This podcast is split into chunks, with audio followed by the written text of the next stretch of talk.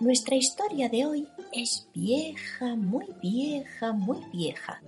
La cuentan por la noche los ratones que habitan un viejo castillo. Escuchad.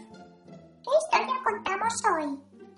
La del conde Sisebuto de Joaquín Abati Díaz. Sí, sí. Muy bien, ahí va. A cuatro leguas de Pinto y a treinta de Marmolejo existe un castillo viejo edificó Chingasville. Lo habitaba un gran señor algo feudal y algo bruto.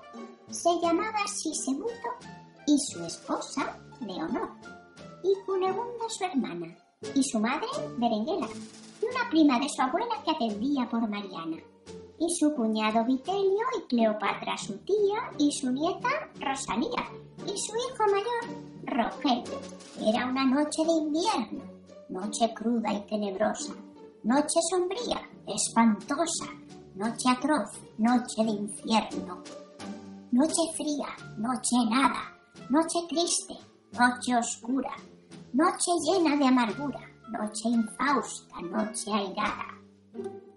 En un gótico salón dormitaba Sisebuto y un lebrel seco y enjuto roncaba en el portalón. Con quejido lastimero, el viento fuera silbaba e imponente se escuchaba el ruido del aguacero.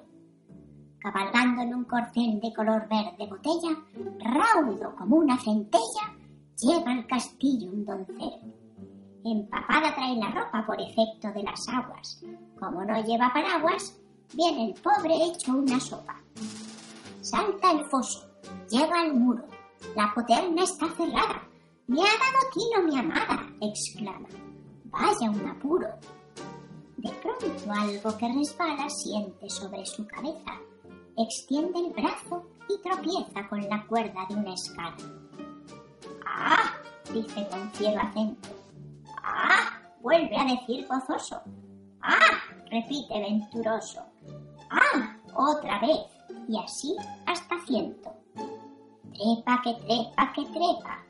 Sube que sube que sube. En brazos cae de un querube. La hija del conde, la Pepa. El lujoso camarín introduce a su adorado y al notar que está mojado, lo seca bien con serrín.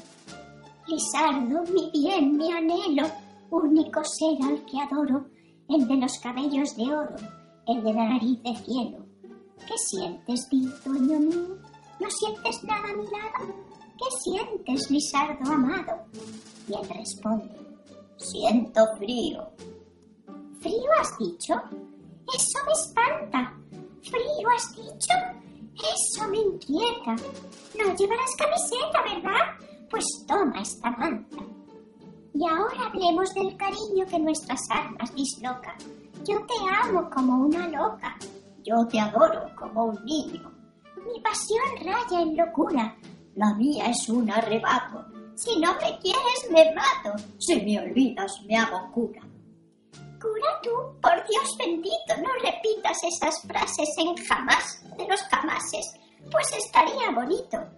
Hija soy de Sisebuto desde mi más tierna infancia, y aunque es mucha mi arrogancia, y aunque mi padre es muy bruto, y aunque temo sus furores, y aunque sea lo que me expongo, huyamos, vamos al Congo a ocultar nuestros amores. Bien dicho, bien has hablado.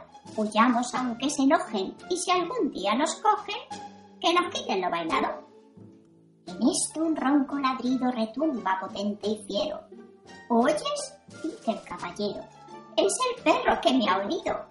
Se abre una puerta excusada y cual terrible huracán entra un hombre, luego un can, luego nadie, luego nada. ¡Hija infame! ruge el conde. ¿Qué haces con ese señor?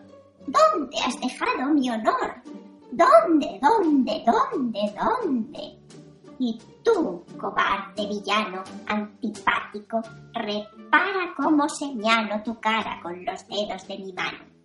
Después, sacando un puñal de un solo golpe certero, le enterró el cortante acero junto a la espina dorsal. El joven, naturalmente, se murió como un conejo. Ella frunció el entrecejo y enloqueció de repente. También quedó el conde loco de resultas del espanto. El perro no llegó a tanto, pero le faltó muy poco.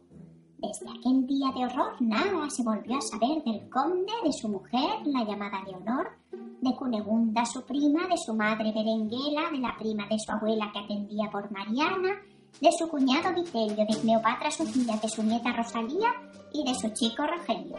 Y aquí acaba la leyenda, verídica, interesante, romántica, fulminante, estremecedora, horrenda, que de aquel castillo viejo entenebrece el recinto a cuatro leguas de Pinto y a treinta de Marmolejo.